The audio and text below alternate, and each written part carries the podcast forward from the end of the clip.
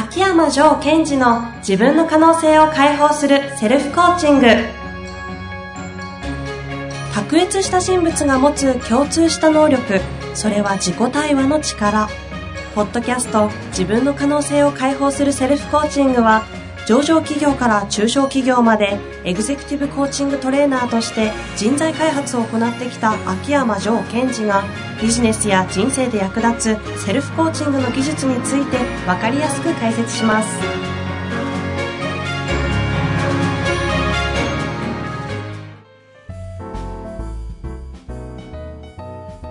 こんにちは遠藤和樹です。秋山城賢治の自分の可能性を解放するセルフコーチング。城さん本日もよろしくお願いいたします。はい、よろしくお願いします。さあ今日も始まってきました。始まってきました。始まりますが 質問来ておりますのでご紹介したいと思います、はいよ、お願いします。ろしいですか？はい。はい。えーとですねこの方所在不明です。質問だけをいただいております。はい。共感はなぜ重要なのでしょうか？共感の重要性がわからないので、無意味に共感したくありません。多くの人から、お前は共感力が足りないと指摘されていますが、点点点。うーん。というご質問です。はい。はい。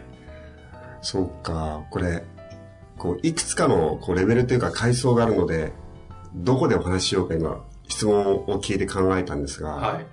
まず、多くの方が言う共感っていうのは重要ですよとうん。いうところからまず簡単にお話しすると、はい。えー共感をしてもらうと相手がどんな気持ちになるかと。うんうんうん。こう、遠藤さんどう思います？共感うん。をしてもらったら、してもらった側は。安心とかう、んうん。受け入れられたとか、なんかそんな感じですかね。はい。そうですよね。うん。なので、こう、こう、一般論的には共感が重要である。うん。うん。相手は共感してもらえたと思うと、まさにこう、安心。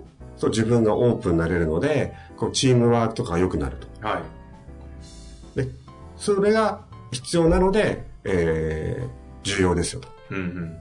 ところがですね、その、実は多くの方が、え共感というものをちょっと私の観点とは、ちょっと違う風に捉えてる気がするんですよ。ほうほうほう。と言いますと。あの、そもそも共感って何かってことそうですよですよね。ね。いや、そこ聞きたかったなと思いながら。はい。ぜひぜひ。あの、これ私の捉え方だと思って聞いてほしいんですけども、共感、共に感じる。うんうん。で、えー例えば、えーなんか、こう、えー友達が非常に落ち込んでると。うんうん嫌なことがあってね、うんで。それに共感していく場合、こう、多くの場合は共感か。よし、わかった。そっか、そっか、わかるわかる、うんお前の気持ち、俺もわかるよ、みたいな。はいはい。そうですよね。うんで、それを共感だと思ってしまうんですよね。なるほどですね。違うんですか？これちょっと違うんですよ。うーん。えっ、と、共感っていうのは、えー共に感じるということなんですが、はいその、今の例で言うと、その友達が落ち込んでいる、うんうん落ち込んでいるということを共に感じていくということなんですよ。はい。うん。落ち込んでることを共に感じるっていうのは、さっきの、ああ、わかるよわかるよってことではないんですね。あ、わかるわかる、俺もそう、そういう時あったっていうのは、共に感じてるじゃなくて、結局、自分のことですよね。うんうんうん。つまり、相手が、こう、悲しいとか落ち込んでるという波長があって、はいその波長に自分も合わせていく。同調してるみたいな。これは同調です。うんうん。えー今言ってもらったように、同じ調べ。うんうんこう、わーっていう、こう、波長が出てるとすると、それに自分もわーに合わせていうん。く。ああ、わかるよわかるよ、と。うんうん。で、これは私が共感とか違っていくんですね。私の場合は、相手がわーという波長だとすると、あなたが今わーっていう波長だということを、私は知ってるよとか感じてるよっていうことが共感なんですよ。ほう、なるほど。ちなみに、共感をすると、された方はどうなるっていうのは、さっき私言ったので、一応合ってるっていうのはおかしいですけど、合ってるんですか？相手の捉え方、えっ、と、こう、意識レベルの捉え方は一緒でしょうね。あ、私のこと分かってくれたと。ちなみに同調してもらうと相手は何が起きるんですか？えっ、と、その波長が大きくなりますよね。相手方でそれ同調してもらった人はどう感じるものなんですっけ？それもやっぱ嬉しい。そこはやっぱ同じでか、だそこは一緒なんですが、その後が違ってきちゃう。ほうほうほうどう違うんですっけ？例えば私はこう、うーん、こう、その友達が何か仕事でミスをして落ち込んでると。はいわかるわかるよって言うと、あ、分かってくれたんだ、ありがとう。で終わり。うんうんうんえっ、と、ところが、えー共感の場合は、あなたが落ち込んでるんだと。あ、そっかそっか、僕は今あなたがこの瞬間落ち込んでるということを感じてるよ。うんうんで、そうすると安心して、じゃあその後どうしていきたいのとか、どうなりたいのっていうサポートがしやすくなるうんですね。えもうちょっと違い方すると、同調するということは、んちょっと表現が悪いんですが、同じ穴のムチダになってしまう。うんうんもしくは、えっと、ある箱の中に入っている状態、その箱の中に自分も一緒に入ってあげるってことですよね。うんうんそうするとこう、出られない。ああ一緒に入っちゃってうんうんうんうんうんでそうではなくて、あ、今あなたが落ち込んでるってことは僕はもう分かったよ。うんうん十分、あなたが落ち込んでるということを感じてる。でも僕は落ち込んでませんよと。うんなるほどそうすると、支援とかサポートが必要な場合は、うんうんそちらの方が非常に効果的ですよね。ああ共感の方はその共感と同調っていうのがこう2つあるんだとしたら一般的によく言われてる共感っていうのはジョーさんからするとなんかこう同調っぽいわけその通りです。うん。で、えーまあ、それがやはりこうビジネスの場面でだと何が重要かというと、はいはいはい。その人その状態からサポートするってことを考えたら、うんうん。私が言ってる方の共感の方が圧倒的有利ですよね。うん。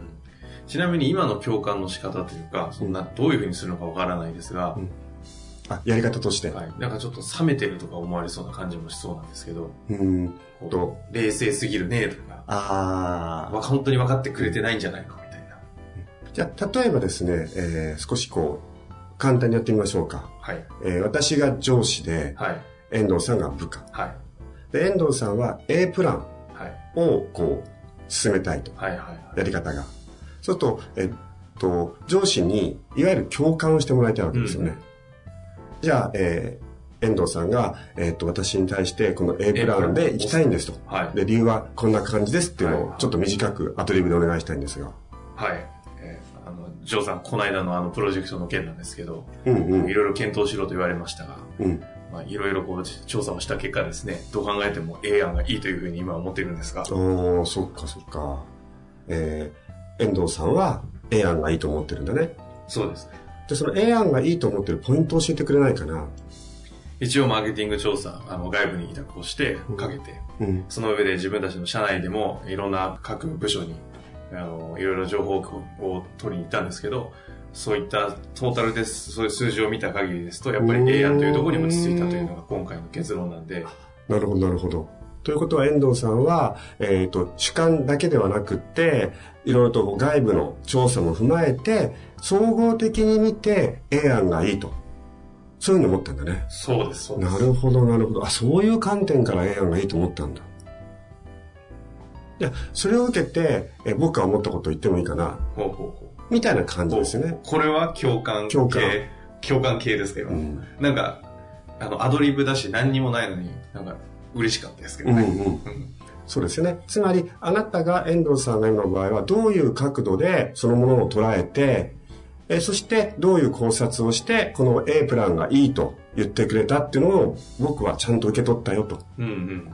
つまり、あなたが感じている、今回で言うと、遠藤さんが感じていることを、二人で感じているということですうんうよね。んで、そこで、私もたまたま、私も A 案がいいと思うんだよっていう意見が一致してもいいし、うん。うんうん。いや、僕の場合は、えっ、と、こう会社の今回の方向性を考えた場合は、実は B プランがいいと思ってるんだよってことも言えるということですよね。うんうんですから、えっ、と、共感っていうのは、相手がそう感じてるということを、そのままニュートラルに感じていくっていうのが共感。うん。うんだからその、えー共にっていうのは一緒に同じことを同じようにではなくて、うん。うん相手がそう感じてるということを一緒に感じていくということです。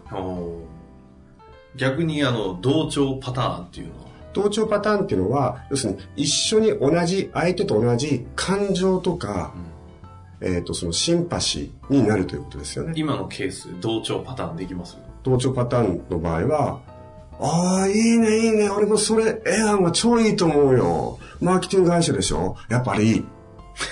みたいな感じですよね。で、これも嬉しいんでしょうけど、えっと、う。まそれどうやず、ってでも否定するんですか？あ、否定する場合いや、お前絵じゃねえだろうってなった時に、うん同調としてできるんですか？その後、でもねでひっくり返しちゃうんですなるほど。そんだけ乗っといてみたいな。うん。でもねっていう。あ今回の場合はみたいな。ですから、えっと、私のところで言う共感と同調の一番の違いは、相手と同意見になるっていうことを置いといて、あうんうん相手の気持ちとか相手の状態をそのまま受け取ってあげていくっていうふうに使ってます。うん。なるほど。ですからビジネスの場合では、まず、えー上司の方は、はい。部下がそう感じてるということを、まずは受け取っていくということですよね。うんうんで、逆に、えーよく部下の方が上司の方に対して、僕の話を聞いてくれないとか、うん。うんうん。いや本当にそうかどうかを確認してほしいんですよね。相手の、こう、上司の反応を見ながら。で、この共感のいいところは、はい自分の主観は置いといて、共感できるんですよ。うんうんうん。関係ないわけですね、自分の意見は。関係ない。その人がそうであるということを受け取っていくということですよね。うーん。これ、共感ができない人って何が起きたりしてるもんなんですか？ああ、いい質問ですね。共感ができない人は、えっと、相手の意見を受け取るイコール自分の意見を捨てると、捨てなくちゃいけないと思ってる人は無理でしょうね。うん。ほうほうほ要するに、こう、物事には正しい答えは1個しかなくて、うん相手の答えを自分が受け取ったということは、これはもう最初から捨てなくちゃいけない。う。うんうん。あとは、相手が意見を言ってきたということイコール、攻撃されてるっていう感覚が入ってる人は、ああ、なるほど。共感しづらいでしょうね。防御しちゃうから、うん。受け取れないですもんね。うーん。で、もう一つこの共感のメリットは、えっ、と、自分の意見を置いといて、あなたがそうであるということをニュートラルに知ってあげる。それが起こると、今度は相手も同じことをしやすくなるんですよ。さっきの例で言うと、あ、えー遠藤君は、えー総合的に見て A プランがいいってことを判断したんでね。それを受け取ったよ。それは分かったと。じゃあ、僕の意見を言ってもいいかなっていうと、今度は私の B プランに対して、えっ、と、遠藤さんが反対したとしても、あ、秋山さんはそういう視点で B のプランの方がいいんだなっていうことを受け取りやすくなるわけうです。なるほどですね。じゃあ最終的にじゃあ決着はどうすればいいかというと、いろいろパターンがあって、はいえー最終決定者が上司だとするならば、じゃあ二人で A プラン、B プランを、いいとこをお互い言ってって、最後上司が決定するでもいいし、うん。もしくは、じゃあその A プラン、B プランを持って、うんえーより上に、えー承認を取りに行こう。いろんなパターンが作れる。うーん。うーん。で、私としては、あの、この、えーポッドキャスト、私のポッドキャストを聞いてる方は、まあ、多くの方が言う共感、つまり同調ではなくて、うん共感していくっていうことをすごい頑張ってやってもらいたいなってすごい思いますね。なんか、言い方変えると、同調を我慢してちゃんと共感しろみたいな感じに近い感じもするんですけど。あの、そういうニュアンスでいいです。うん。で、同調の方が私からするとちょっとイージー系なんですよ。おー出ましたね。イージー系。ん。簡単というか。そう。あ、わかるわかるって。君の気持ちわかるよって。あーそういうもんですか？うん私、同調の方が苦手な気がしますが。えっと、そうですよね。あの、同調イコールこびてるって思っちゃうとそうですけどもね。うん。なんでそこまでバレるのか いところですけど。なるほど。うんあの、まあ、同調したふりはしやすいですよね。ああ。ああ、そうですね。うん。確かに、そう、そう言われれば言われるほどイージー系な気がしますね、同調って。で、これが、あのーやっぱり、えープライベートでも、こう仕事でも人間関係の中では、えーわかるわかるってやるっってしまうと、分かんない時はどうなるかっていうと、分かんねえよっていうことになっちゃうんですよね。うんうんうんだから共感の、まあ、スキルというかテクニックを習得してないと、分かってる時、同じ意見の時は、分かるよ、俺もそうだだし、うんうん全然自分が受け取れない意見の時に、お前なんでそういうこと言うの？みたいになっちゃうわけですよ。なるほど。どっちかしかできなくなっちゃうとか。はいなるほど。ちなみに、あの、ちょっと時間も来ちゃってるんですけど、うんあの、ビジネスじゃなく、その、家庭？はい。まあ、大抵奥様とか旦那様との関係においての、これも共感って使えるんですか？実は、共感の方が深いレベルでパートナーシップが良くなります。へえ。例えばこう、ママ友と揉めた時に、うんうんうん。あのーまず説教は持ってのほかなんですね。はいアドバイスと。はい。それ置いといて、はい同調だと、そうか、わかるよ、お前の気持ち、ママ友悪いよな、うんうん。ちょっと、あ、旦那分かってくれたって仲良くなりますよね。うんうん。ところが、その奥様は、またそのママ友と出会った時に怒りが再燃するんですよ。ああ、確かうちの旦那もい私のこと応援してるやっぱりあの人が悪いみたいな。に。うんうんうん。で、また帰ってきて怒って、また旦那に始めるんですよ。はいはいはい。やっぱりあの人最低ね、とか言って。それを永遠に聞くことができるわけですよ。ああ、スパイラル入るわけだ。それが共感だとすると、あ、そっかそっかと。ね、えっと、君はこういうことを大切にしてるから、ムカついちゃうのわかるよね、とか。うーん。共感力は本当になんか技術のような感じですね。うん、技術だし、あとはスタンスとしては、自分の意見を一旦脇に置いといて、相手がそうであるってことを受け取れるかどうかっていうことでしょうね。なるほど。いやいや、非常にあの共感力というものがスキルであって、別にあのビジネスだけじゃなく、あらゆるところのコミュニケーションの中で使えるし、重要であることはこの方もある程度分かったんじゃないかなと思います。はい。ぜひあの、同調ではなく、共感ということでトライしていただきたいですね。そうですね。本日もありがとうございました。はい。ありがとうございました。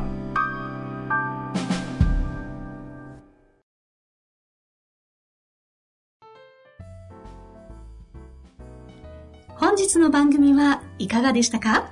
番組では秋山城賢治への質問を受け付けております。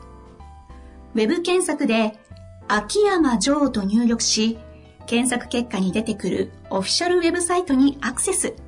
その中のポッドキャストのバナーから質問フォームにご入力ください。また、オフィシャルウェブサイトでは無料メルマガも配信中です。ぜひ遊びに来てくださいね。